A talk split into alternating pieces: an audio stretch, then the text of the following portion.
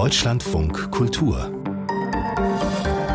Lesart mit Frank Mayer. Seien Sie ganz herzlich willkommen. Sie haben bestimmt schon mal die Klimaaktivistin Luisa Neubauer gesehen und gehört bei einem ihrer vielen Auftritte und dabei womöglich auch ihre enormen rhetorischen Fähigkeiten bewundert. In ihrem neuen Buch enthüllt Luisa Neubauer, wo sie das Argumentieren und Diskutieren gelernt hat, nämlich in der Küche ihrer Großmutter. Dagmar Remzmar heißt ihre Großmutter. Beide zusammen haben ein Buch geschrieben, gegen die Ohnmacht heißt das. Und Luisa Neubauer ist jetzt hier im Studio. Seien Sie herzlich willkommen. Guten Morgen, hallo. In Ihren letzten beiden Studien, äh Quatsch, Schuljahren, da hatten Sie ein Freitagsritual mit Ihrer Großmutter. Erzählen Sie doch mal bitte davon, was war das für ein Ritual und was hat das zu tun mit Ihren Argumentationsfähigkeiten? Ja, das war eigentlich eine ganz normale Routine. Ich glaube, das haben viele. Ich bin einmal in der Woche am Freitag eben symbolhafterweise, jetzt würde ich sagen, am Freitag ähm, nach der Schule, genau, so. am Freitag nach der Schule zu meiner Großmutter geradelt. Das war ein fester Tag und dann haben wir uns da hingesetzt auf sozusagen in ihre Küche, auf die Küchenbank und haben besprochen, was uns bewegt. Erst Jahre später ist mir aufgefallen, wie bedeutungsschwer das letztendlich war, dass wir da saßen, dass wir jeden Freitag wussten, wir besprechen uns und die Welt, wir reden uns um Kopf und Kragen, wir, wir diskutieren, wir streiten auch und sortieren so die Welt um uns herum. Ja. Und Sie erzählen auch in dem Buch, dass Ihre Großmutter bis heute Ihre Talkshow-Auftritte kommentiert. Was sagt sie denn so dazu? Ja, ich würde denken, sie ist eine meiner größten Kritikerinnen ähm, und natürlich auch meine große Verbündete. Ich glaube, das kommt zusammen, das macht es ja aus. Naja, sie ist natürlich jemand, der aus einer anderen, ähm, aus einer ganz anderen Generation, man könnte fast sagen, aus einer anderen Welt kommt. Sie ist 1933 geboren. Das ist kategorisch nicht zu vergleichen mit der Welt, in die ich hineingeboren bin. Dann ähm, über 60 Jahre später. Und das heißt, sie reflektiert und spiegelt natürlich auch ähm, andere, andere Perspektiven auf das, was ich tue.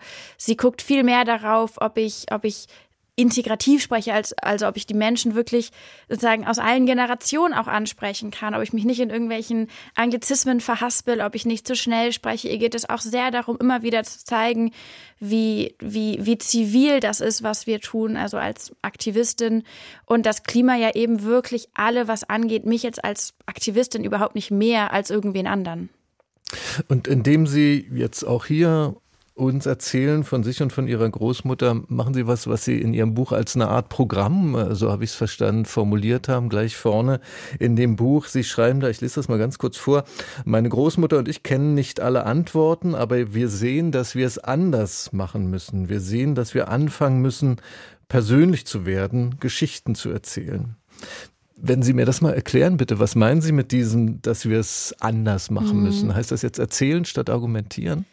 Nein, nein, aber was wir feststellen ist, lange dachte man, mit der Klimakrise haben wir einfach ein Informationsdefizit. Man musste Menschen mehr Bullet Point-artig erklären, das ist das Problem und deswegen müssten wir X, Y und Z machen. Und jetzt stellen wir aber fest, dass diese Informationen allein überhaupt nicht mächtig genug sind, damit wirklich was passiert. Die Informationen sind da, sie sind seit 40 Jahren da, da sind sie auch frei verfügbar. Die großen Filme, die großen Bücher sind schon in den 80ern, ähm, dann spätestens in den 90ern ja auch ähm, in die Welt getragen worden, wo all das drinsteht, was wir heute genau so sagen. Das heißt, die Frage ist, wie verändern wir die Art und Weise, wie wir, wie wir übers Klima sprechen, wie wir uns in der Welt positionieren, so, dass sich wirklich was verändert. Und da meine Großmutter und ich eben festgestellt, auch aus unserer eigenen Erfahrung heraus, wir müssen es uns im Zweifel wagen, persönlich zu werden und von uns aus heraus zu erzählen, was motiviert uns, was inspiriert uns, was macht uns Angst, weil wir als Menschen dann doch immer mehr in der Lage sind, scheinbar uns mit anderen Menschen zu identifizieren, als in Anführungszeichen nur mit den Fakten. Auf die kommen wir dann ja immer wieder drauf zurück. Und lässt sich das so eingrenzen? Also Sie erzählen in dem Buch von vielen ja auch äh, sehr schmerzhaften Momenten ihres Lebens, auch im Leben ihrer Großmutter. Da möchte ich auch unbedingt noch drauf kommen. Aber lässt sich das dann so eingrenzen, ich erzähle jetzt meine Geschichte, um den Kampf gegen die Klimakrise zu befördern? Oder wird das dann auch größer, wenn man an so einem Buch arbeitet und seine eigene Geschichte erzählt? Naja, wir haben natürlich probiert, schon mit einer gewissen Art von Demut daran zu gehen und festzustellen, wir sind jetzt zwei Frauen, wir haben ähm, ne, zwei Leben, aus denen wir erzählen. Ähm, und wir wollen mit diesem Buch auch andere inspirieren, sich zu überlegen, was ist denn unsere ökologische Biografie? Wie habe ich die Welt um mich herum kennengelernt und was tue ich, um einen, um einen positiven Beitrag zu leisten? Und wir fangen da eben bei unseren Ohnmächten an. Also wir haben ne, unsere Leben angeguckt und festgestellt, was sind denn die Ursprünge unserer persönlichen Ohnmacht und wie wehren wir uns dagegen? Denn das ist in unseren Augen ja eine der bedeutendsten Fragen der Zeit. Was machen wir, wenn Krisen und Krisen und Krisen sich überschlagen und Menschen statt aufzubegehren und mutig voranzugehen, sich immer weiter zurückziehen, weil es viel zu viel ist, weil am Ende nur noch die Ohnmacht bleibt. Und was ist Ihre Ohnmacht? Wo setzen Sie da an? Ja, bei, ähm, bei meiner Großmutter und mir, da wird es jetzt sehr persönlich, haben wir dann natürlich ähm, verschiedene, verschiedene Geschichten und Stränge zusammengeführt. Ich bin ja in eine Welt hineingeboren, die eigentlich schon so ein bisschen fertig war. 1996 bin ich geboren. Das Internet ging gerade los, man, man konnte auch längst schon zum Mond fliegen und es gab irgendwie tolle Technologien, die uns auch erneuerbare Energien bringen würden. Es gab Umwelt- und Klimagipfel, das gab es dann alles. Und das heißt, ich bin auch ein bisschen in eine Illusion hineingeboren, denn als Kind wäre ich nicht im Leben darauf gekommen, dass irgendwann irgendwas substanziell falsch läuft in der Welt, dass wir in einer existenziellen Krise sind. Das alles hat in meiner Welt gar nicht stattgefunden. In dem Sinne geht es bei der Klimakrise nicht nur darum zu lernen, was in der Welt passiert, sondern auch zu verlernen, was wir an Märchen und Mythen um uns herum angesammelt haben, um uns einzureden, dass ja irgendwie alles gut ist. Und dazu kam dann später ähm, eine, eine tödliche Krankheit von meinem Vater, die nochmal sehr, sehr existenziell meine, meine geborgene Kindheit zerrüttet und in Frage gestellt hat.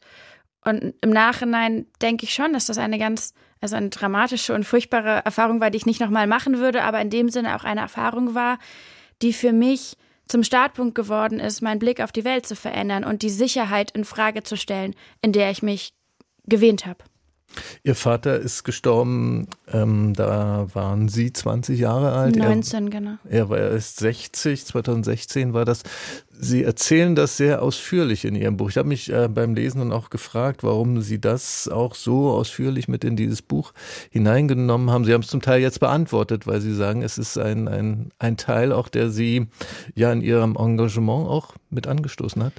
Ja, und weil ich mich auf einmal von praktisch einem Tag auf dem anderen ähm, in einer Situation gefunden habe, wiedergefunden habe, auf die mich niemand vorbereitet hat. Niemand hat dir beigebracht, wie gehst du damit um, wenn dir ein solches Unrecht erfährt, also dein Vater stirbt, du kannst nichts tun, du bist in deiner, in deiner Machtlosigkeit gefangen, du bist da alleine, du hast das Gefühl, niemand ist so traurig wie du auf der Welt und es scheint völlig unmöglich, sich da irgendwie rauszuwinden. Und das war ne, für mich eine, eine, die erste wahrscheinlich große Erfahrung von Selbstwirksamkeit. Ich wusste nur, ich kann mich daraus bewegen emotional, nur ich kann mich von dieser Trauer befreien, nur ich kann das irgendwie für mich verarbeiten. Aber ich hätte so sehr gewünscht, dass ich Geschichten gehört hätte von anderen Menschen, die das auch erlebt haben. Das sind niemals dieselben Erfahrungen, aber vieles ähnelt sich. Und in der Klimakrise machen wir in gewisser Weise, in einer anderen Art und Weise, ähnliche Erfahrungen. Auch da stellen sich ganz existenzielle Fragen für uns selbst. Wie gehen wir um mit den Krisen? Wie, wie, wie kämpfen wir uns ein bisschen raus in diese, diese Zone der Selbstwirksamkeit, in der, in der wir etwas tun können, in der wir anpacken, in der wir uns in dieser, in dieser großen ökologischen Geschichte auf die richtige Seite stellen? Sie äh, schreiben auch über den Tod ihres Vaters. Er sei durch Gift in Form von Tabak gestorben. Er war starker Raucher, ist an Lungenkrebs gestorben. Und sie bringen das in ihrem Buch dann in einen Zusammenhang mit Giften in Form von Plastikpartikeln oder auch Öl und Gas. Äh, können Sie uns das nochmal erklären, wo Sie da einen Zusammenhang dann sehen? Ja, das ähm, war ein ganz, äh, ganz, ich würde fast sagen, schmerzhafter Teil dieses Buches, sich da so reinzudenken in diesen, in die Umstände ähm, die meinen Vater umgebracht haben. Wie gesagt, mein Vater ist an, ähm, am, am, Rauchen gestorben. Das ist so ein klassischer ähm, Raucherkrebs, kann man sagen. Und dahinter steckt ja aber die ganz große Frage, warum rauchen denn die Menschen? Warum hat mein Vater so viel geraucht, obwohl er wusste, es macht krank? Und hinter diesem Rauchen steht halt für viele Menschen ein Versprechen. Es gibt ja ein bisschen Feierabendgefühl und ein bisschen Freiheit und ein bisschen mal machen. Und all das sind Narrative, die wir eben auch immer wieder hören, wenn es um Klimazerstörung geht. Also warum brauchen wir diese wahnsinnig schnellen großen Autos? Warum müssen wir immer mehr konsumieren und zerstören und ähm, verbrennen? Weil eben auch da diese Narrative von Wohlstand, von Fortschritt, von Freiheit ähm, ja drumherum gebaut wurden. Und in dem Sinne, glaube ich, kann man ganz ohne pietätlos zu sein auf jeden Fall feststellen, es sind Muster, die sich wiederholen jeder Tod ist ein anderer und der Tod von meinem Vater wäre auch völlig ohne Klimadimension schrecklich und bedeutsam genug gewesen. Aber wir, meine Großmutter und ich, haben eben ganz bewusst probiert, diese Muster auszuarbeiten, um es ein bisschen leichter zu machen, zu verstehen, was da eigentlich abgeht in dieser Welt und bei uns ganz persönlich. Was man mit dem Buch auch lernt, ist, dass Sie nicht schon immer logischerweise Klimaaktivistin waren, aber ja. das machen Sie unter anderem mit einer Szene deutlich. Da erzählen Sie, dass Sie ähm, äh, in jüngeren Jahren ganz gut auch beim Shopping dabei waren und einen großen Stapel Tops in Ihrem, ja. Kleiderschrank hatten, was Ihre Mutter äh, wohl nicht so cool fand. Und Ihre Großmutter war äh, auch damals schon konsumkritisch unterwegs. Also das war auch ein Punkt, wo Sie mit Ihrer Großmutter überhaupt damals Natürlich nicht übereingestimmt haben. Ne? Nein. Ne? Ich habe das nicht. Ich glaube, viele Menschen denken vielleicht, dass ich aufgewacht bin als sagen so ein kleiner, sagen so Öko-Veganerin mit null und dann irgendwie als das Klima für mich ja. äh, genau so entdeckt habe, das war natürlich gar nicht der Fall. Ich bin in eine Re Welt reingewachsen, wie gesagt, in der man mir gesagt hat, alles ist gut. Und ich habe pro Nachhilfestunde fünf und dann später irgendwann acht Euro bekommen, die ich gegeben habe. Und davon kann man bei H&M sich wunderbar so kleine Tops kaufen. Und das war auch wichtig, denn die brauchten wir ja, um bei den Partys in der siebten Klasse oder was auch immer, dann sich wohlzufühlen und all das. Und im Nachhinein ähm, finde ich so symbolisch für, für das, was falsch läuft, dass, das, dass wir das so notwendig gefunden haben und das markiert eben auch den Beginn einer sehr langen eines sehr langen Konfliktes, vielleicht meiner Großmutter, um genau diese Fragen. Was brauche ich, was denke ich, dass ich brauche und worauf mhm. habe ich eigentlich ein Anrecht? Jetzt heißt Ihr Buch ja Gegen die Ohnmacht und Gegen die Ohnmacht heißt auch das letzte Kapitel Ihres Buches. Und da erzählen Sie von zwei Niederlagen. Einmal von einer Niederlage Ihrer Großmutter, die lange gekämpft hat mit vielen anderen zusammen gegen den Bau des Airbus-Werkes in Hamburg, wo dieses Großraumflugzeug A380 äh, montiert werden mhm. sollte. Der Kampf wurde verloren, das Werk wurde gebaut. Und Sie erzählen danach von Ihrem eigenen Kampf gegen die EU-Taxonomie. Mit der mhm. sollten Erdgas Erdgas und Atomenergie als nachhaltig eingeordnet werden. Wurden sie dann auch auf Beschluss des EU-Parlaments? Haben sie auch verloren, diesen Kampf äh, mit anderen zusammen? Zwei Geschichten von Niederlagen. Warum erzählen Sie die in dem Kapitel und in dem Buch gegen die Ohnmacht?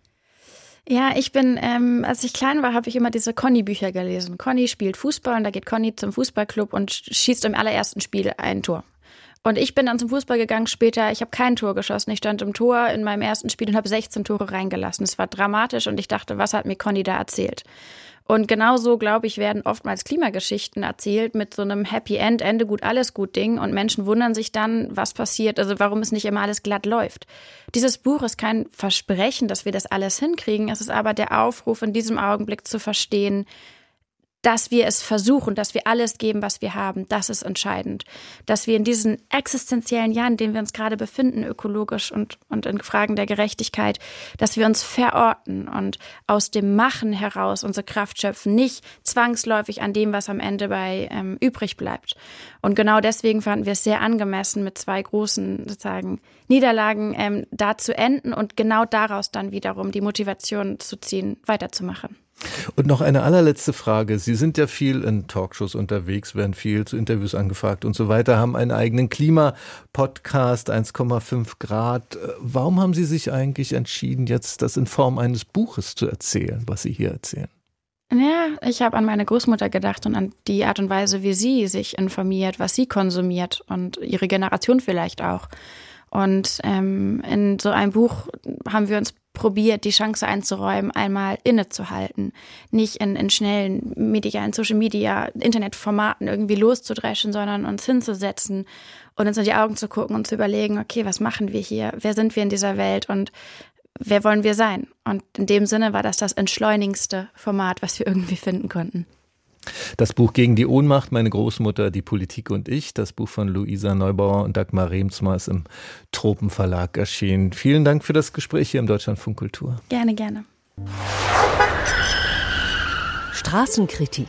Moin, ich bin Josef Streibel und ich habe zuletzt das Buch Till von Daniel Kehlmann gelesen. In dem Buch geht es um Till Eulenspiegel und man wird mitgenommen in das 17. Jahrhundert, 30-jähriger Krieg, die Pest tobt und es wird der Lebensweg von Till Eulenspiegel nachgezeichnet. Was mich besonders beeindruckt hat, ist eben, wie man in diese Zeit mitgenommen wurde. Man kann sich richtig hineinversetzen in diese harte Zeit und es wurde mit bissigem Humor veranschaulicht. In Hamburg hat Josef Streibel den Roman Till von Daniel Kehlmann gelesen. Den gibt es in einer Taschenbuchausgabe im Rowold Verlag. Die 480 Seiten kosten da 15 Euro. Deutschlandfunk Kultur Literaturtipps in den Kriminalromanen von Simone Buchholz verblassten die eigentlichen Verbrechen angesichts von Lebenslügen, Familiengeheimnissen und miserabel gemixten Drinks. Mit ähnlicher Coolness schreibt sie in ihrem neuen Buch Unsterblich sind nur die anderen über Liebe und Freundschaft auf einer Nordatlantikfähre. Kein Krimi aus der Chastity Riley-Serie, sondern eine Geschichte mit Ausflügen in die Fantastik. Heute liest Simone Buchholz in Nürnberg. Weil Literatur ja immer nicht nur zeigt, was ist, sondern auch zeigt, was, was sein könnte, in ein Zerschießen von Realitäten, um mal zu gucken, was eigentlich was eigentlich hinter den Fassaden steckt, die wir uns immer so grandios aufbauen und von denen wir denken, dass sie so sicher und zuverlässig sind. Das sind sie nämlich nicht. Simone Buchholz liest heute um 19 Uhr im Literaturhaus Nürnberg aus ihrem Roman Unsterblich sind nur die anderen. Weitere Lesungen in Dortmund und Halle.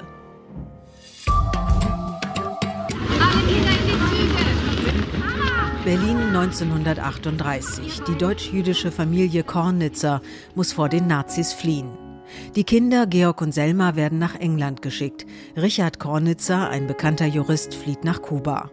Landgericht heißt der zweiteilige Fernsehfilm, den das ZDF in seiner Mediathek zeigt. Dr. Richard Israel Kornitzer.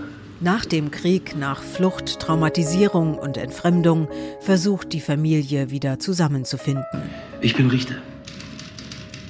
Ich möchte gerne wieder meinen Beruf arbeiten. Ähm, das tut mir leid, aber da sind äh, alle Positionen besetzt. Landgericht ist ein Film nach dem gleichnamigen Buch von Ursula Krechel. Wenn sich dieses Land nicht seiner Vergangenheit stellt, dann kann es keine Demokratie geben. Ich würde so gerne nach vorne schauen. Zu sehen ist der Zweiteiler mit Ronald Zerfeld und Johanna Wokalek in der ZDF-Mediathek.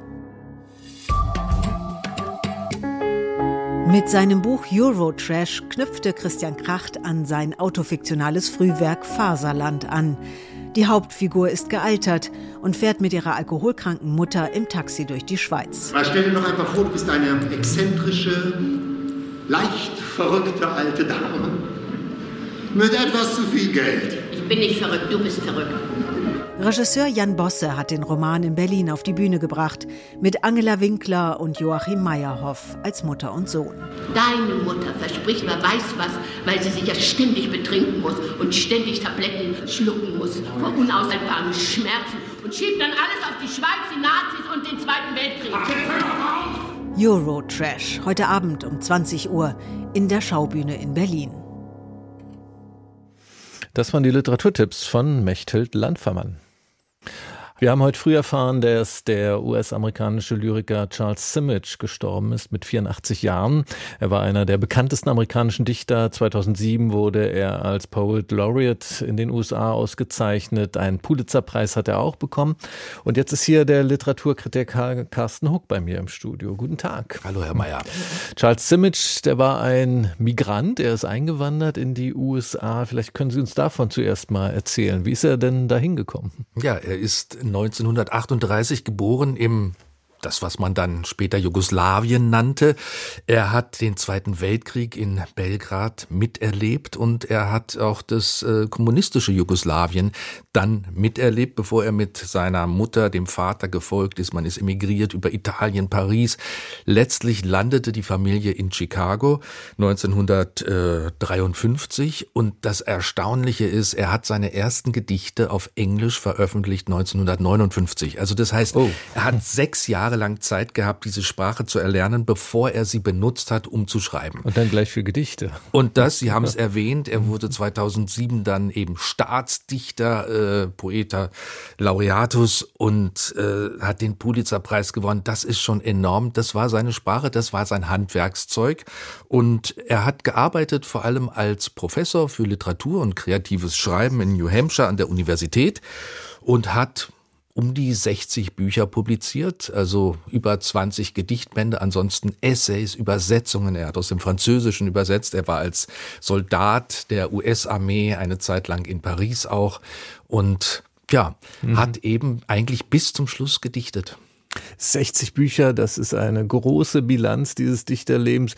Wobei man sagen muss, hier bei uns war er eher weniger bekannt, oder in Deutschland? Ja, das ist, das ist erstaunlich und es ist tatsächlich so. 1990 bekam er den Pulitzerpreis und danach hat dann das literarische Trüffelschwein Hans Magnus Enzensberger zugegriffen und hat Charles Simic übersetzt für den Hansa Verlag und seit 1990 eben gibt es immer wieder oder gab es immer wieder Publikationen von Simic. Äh, es gab äh, sozusagen einzelne Bände seiner, seiner Lyrik. Es gab auch Essays und es gab jetzt eben unlängst nochmal einen Gedichtband von ihm. Also er ist eigentlich in den letzten 20, 30 Jahren präsent gewesen, auch hier für den deutschen Leser aber in der Tat natürlich nicht so bekannt und nicht so einflussreich wie in den USA.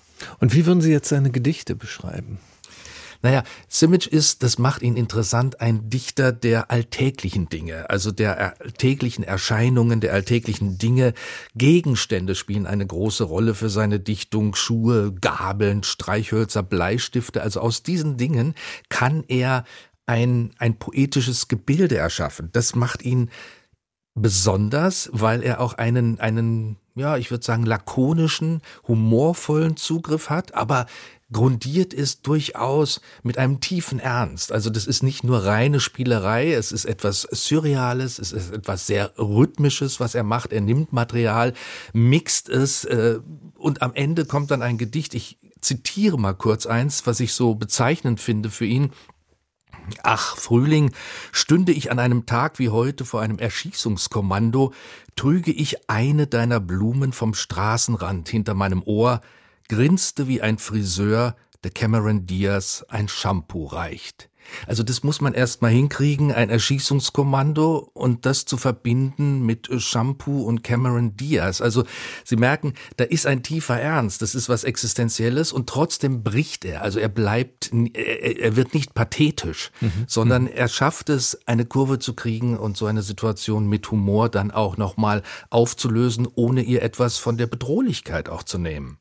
Eins der Gedichte von Charles Simic, der Lyriker, ist gestern im Alter von 84 Jahren gestorben. Auf Deutsch ist erst vor drei Monaten sein jüngster Gedichtband erschienen. Im Dunkeln gekritzelt heißt er.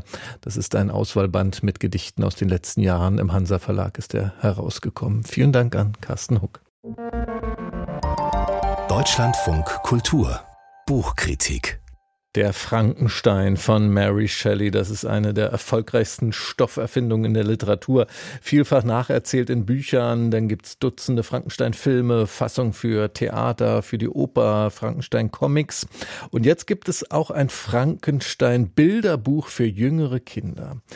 Das heißt, sie schuf ein Monster, wie Mary Shelley Frankensteiner fand, ein Buch von Lynn Fulton und Felicitas Sala.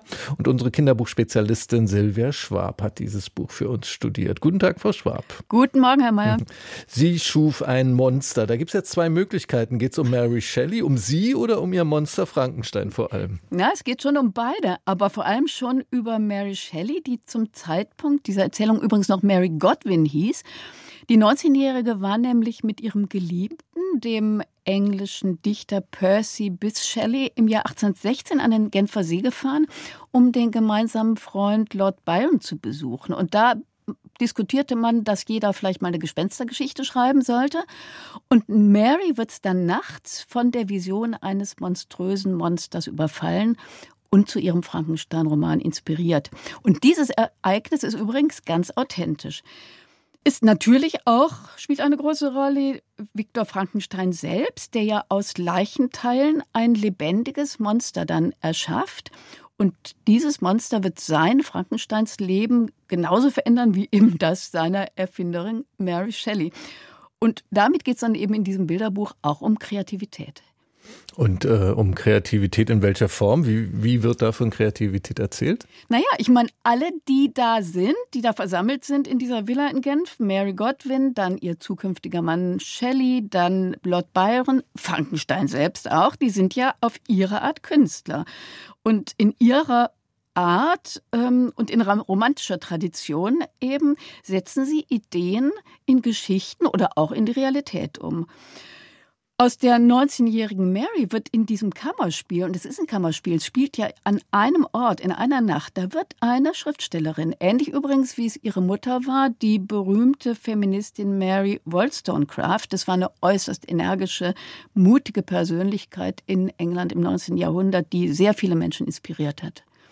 Was Sie jetzt alles genannt haben, ähm, also Percy Shelley, Lord Byron, die Mutter von Mary Shelley, sie selbst, das Monster und sein Erschaffer, eine ganze Menge Stoff. Ähm, wie ist das denn da, äh, wie ist das bebildert, wie ist das inszeniert? Das ist toll gemacht, sehr, sehr eindrücklich und kunstvoll. Also ich nur mal die erste Doppelseite. Da sieht man zum Beispiel die weiße, in der Nacht von einem Blitz ganz hell erleuchtete Villa in einem geheimnisvoll dunklen Garten hoch über dem See. Der See, der gleist im Mondlicht. Am hellen Fenster steht eine schwarze Gestalt, Mary, und wir fühlen sofort erinnert an Hitchcocks Psycho mit diesem weißen Haus oben auf dem Berg und da sieht man ja auch die schwarze Gestalt am Fenster stehen.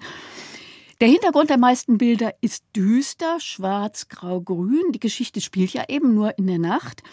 Kerzenschein wirft dann schaurige Schatten, dunkle Porträts hängen dann im Haus an den Wänden, Fledermäuse und Eulen sind im Garten unterwegs. Dunkle Schatten, Fledermäuse, alles sehr romantisch, fantastisch, also fantasyhaft, oder? Erzählt? Ja, also ja, ich würde sagen, vor allem romantisch ist richtig, denn es spielen zum Beispiel auch Kontraste eine wichtige Rolle. Die düstere Nacht auf der einen Seite, dann der leuchtende Vollmond, die grellen Blitze, Marys dunkle Kleidung, dann wieder ihr weiß leuchtendes Gesicht und Dekolleté. Aber alle diese romantischen Motive werden jetzt nicht pathetisch oder wirken nicht klischeehaft, sondern sie sind bizarr, sie sind dramatisch aufgeladen, sie wirken auch so ein bisschen übertrieben und dadurch eben auch mit einem leichten Augenzwinkern gestaltet. Und eben auch dieser schwarze Humor ist ja typisch romantisch. Und äh, nochmal kurz zurück zum Thema Kreativität. Ähm, äh, Mary Shelley hat eben da ihren ihr erstes Buch, ihr, ihren Welterfolg ähm, geschrieben in dieser Zeit, von der dieses Bilderbuch erzählt. Ist das dann auch die Geschichte einer Frau, die ihre eigene Sprache findet, die ihre Form der Kreativität findet? Ja, das finde ich, das ist es auch. Denn hier in Genf beginnt ja Marys Leben als Autorin und sie wird später viele Romane, Kurzgeschichten, Theaterstücke, Essays, auch Lyrik schreiben. Insofern ist dieses Bilderbuch einerseits so eine Art Initiationsgeschichte und dann auch die Geschichte einer Emanzipation, nämlich von diesen ganzen Genies, diesen männlichen Genies um sie herum. Und das Buch endet mit einem sehr schönen doppeldeutigen Satz, der lautet, sie hatte endlich ihre Geschichte gefunden. Und damit ist eben gemeint zum einen ihre Frankenstein Romanhandlung. Aber auf der anderen Seite hatte sie auch ihre Lebensbestimmung gefunden. Jetzt bin ich so, wie Sie von diesem Buch erzählen, Frau Schwab, vollkommen davon überzeugt. Nur von einer Sache nicht, nämlich, dass dieses Buch mit all dieser Komplexität und dieser ja auch äh, düsteren äh, Stimmung ähm, wirklich was für Sechsjährige sein soll. Denn das Buch ist doch für Menschen ab sechs vorgesehen, oder? Ja, und da, da bin ich genau dieser Meinung auch. Also es ist ein poetisch gemachtes, sehr schönes intelligentes und literarisches Bilderbuch, aber eben für Sechsjährige würde ich auch denken, nur bedingt geeignet. Und zwar nicht nur, weil es schwierig ist, ihnen diese verschiedenen Aspekte, von denen ich gesprochen habe, jetzt nahezubringen. Es sind auch so ein paar Bilder von Frankenstein zum Beispiel wirklich zum Fürchten. Und ich glaube, da brauchen kleine Betrachter wirklich einen sicheren Ort, von dem aus sie diese Geschichte jetzt auf sich wirken lassen können. Und das wäre doch besser für Ältere. Ich glaube, für die sollte man das Buch aufbewahren. Und das ist wirklich eher als Kompliment zu werten. Das Buch Sie schuf ein Monster, wie Mary Shelley Frankenstein erfand. Das Buch von Lynn Fulton und Felicitas Sala. Das wurde aus dem Englischen übersetzt von Katharina Naumann, ist im Hacht Verlag erschienen mit 40 Seiten. 14 Euro ist der Preis. Vielen Dank an Silvia Schwab. Es war lange nicht mehr ein Buch so im Gespräch wie die Autobiografie von Prinz Harry. Spare ist der englische Titel, Reserve jetzt der deutsche, über Ausschnitte aus dem Buch und die Interviews des Prinzen zu dem Buch wurde schon ausgiebig berichtet. Seit heute darf nun das Buch offiziell verkauft werden. Unsere Korrespondentin in London, Christine Heuer, die ist heute Morgen in eine Buchhandlung gegangen in London, um da zu gucken, gibt es denn Andrang Dank auf das Buch von Prinz Harry. Erstmal guten Tag nach London, Frau Heuer. Ja, schönen guten Tag nach Berlin auch. Wie sah es denn aus in der Buchhandlung, in der Sie waren? Mau, mau. Ich war, ich war um 9 Uhr hiesiger Zeit, also vor 50 Minuten, äh, bei meinem Waterstones um die Ecke pünktlich, äh, während der Buchhändler gerade die Türen aufschloss und drinnen liegt Spare auch gut sichtbar aus. Aber die einzige frühe Kundin, äh, die dann mit mir noch da war, die wollte das Buch nicht kaufen. Sie findet, es gibt Wichtigeres auf der Welt und sie ist außerdem, hat sie mir erzählt, genervt von den vielen Push-Mitteilungen der letzten paar Tage. Alles Eilmeldungen über weitere saftige Details aus dem Privatleben von Harry, Meghan und den auf der anderen Seite den Royals hinter den Palastmauern. Mhm. Der Buchhändler sagt, er hat ziemlich viele Vorbestellungen, das sind dann aber nur zehn bis zwölf. Er sagt, es sei kein Harry Potter und er sagt auch, weil vorab schon so viel bekannt geworden ist, fehle das Geheimnis. Es gehört aber ins Bild an den innerstädtischen Hotspots der Victoria Station zum Beispiel und Piccadilly Circus. Da hatten die großen Buchhandlungen um Mitternacht geöffnet, wie bei Harry Potter. Und da waren dann schon ein paar Kunden gekommen, um als erste zugreifen zu können. Aber die Harry Potter-Szenen, Menschen kampieren vor Buchhandlungen, um ja das erste Exemplar zu erwischen. Die gab's so war es nicht. So war es nicht, okay. Jetzt, ähm, ich weiß gar nicht, hatten Sie jetzt Zeit mal hineinzulesen, ähm, die ersten Seiten mal anzugucken? Also man kannte ja doch eine Menge Ausschnitte jetzt, wie Sie sagen, mit saftigen Details. Haben Sie jetzt mal reingucken können? Ich habe bisher noch kaum Zeit gehabt, durchzublättern. Und dann habe ich mit dem Naheliegenden begonnen, der Widmung und der Danksagung. Also die, die Widmung. Harry widmet seine Memoiren, Zitat, Meg, Archie und Lily und natürlich seiner Mutter Diana. Diana, an der sich alles aufhängt in seiner Lebensgeschichte. Ihr Tod ist ein Trauma, das ihn ganz offensichtlich bis heute quält. Er ist der Grund, warum er die britische Presse so hasst. Er, Diana ist sein Role Model innerhalb der königlichen Familie. Auch er fühlt sich ja verfolgt, er fühlt sich schlecht behandelt, er fühlt sich als Außenseiter, der als einziger die Wahrheit hochhält und dafür gemobbt wird. Also das wirft äh, eigentlich ja ein komprimiertes Bild auf das, was wir dann, wenn wir es lesen, wohl auf diesen gut 400 Seiten lesen, zu lesen bekommen.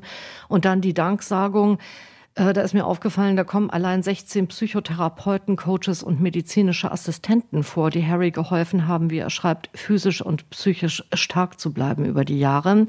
Harry dankt auch den Geschwistern seiner Mutter, sonst natürlich niemandem in seiner Ursprungsfamilie. Wenig überraschend äh, dankt er ausführlich seiner neuen Familie, besonders überschwänglich natürlich seiner Frau Megan. Und er dankt auch schon mal den Lesern, die sich für seine Geschichte in seinen eigenen Worten, so schreibt er das, interessieren. Er sei froh, sie, Zitat, bis hierher teilen zu können. Und das ist dann schon die Ankündigung, dass es weitergehen wird mit Harrys autobiografischen Enthüllungen. Aha. Er hat ja einen 20 Millionen Dollar Vertrag mit Random House abgeschlossen und in diesem Vertrag sind insgesamt vier Bücher vereinbart. Ah, das äh, wird uns also noch weiter begleiten. Jetzt haben Sie ja die äh, andere äh, Buchhandlungskundin erwähnt, die mhm. genervt ist von Prince Harry und schon von diesem Buch. Ähm, würden Sie sagen, das bildet was ab vom Allgemeinbild in England, ja. dass man doch eher genervt ist? Ja, die allermeisten können es schlicht nicht mehr hören. Es wollen wenige wirklich so viele intime Details aus dem Privatleben der Königsfamilie hören. Viele finden es respektlos, dass Harry seine Verwandten, ohne sie zu fragen, dermaßen austrägt, während er selbst ja stets betont, wie wichtig ihm seine Privatsphäre sei. Und dann darf man nicht vergessen, Großbritannien steckt in einer veritablen Wirtschaftskrise. Die Leute können hier ihre Rechnungen nicht bezahlen. Alle sparen an allem. Viele haben wirklich existenzielle Sorgen oder rutschen in diesem Winter richtig ab. Und dann werden sie jeden Tag aufs Neue zugeballert mit den Klagen und Beschwerden eines dann doch privilegierten Prinzen, der ins komfortable Exil nach Montecito ausgewandert ist. Ja, das geht den Briten auf die Nerven. Sie verlieren die Geduld mhm. mit Harry und Meghan. Und äh, die beiden sinken in den Beliebtheitsumfragen äh, gerade ins Bodenlose. Ich glaube, es ist eher unwahrscheinlich, dass sich das wieder ändert. Reserve heißt die deutsche Ausgabe des Buches von Prinz Harry bei uns im Penguin Verlag erschienen. Die deutsche Ausgabe ist sogar noch länger als die 400 englischen Seiten. 512 Seiten hat das Buch bei uns. 26 Euro ist der Preis. Frau Heuer, haben Sie herzlichen Dank. Sehr gerne.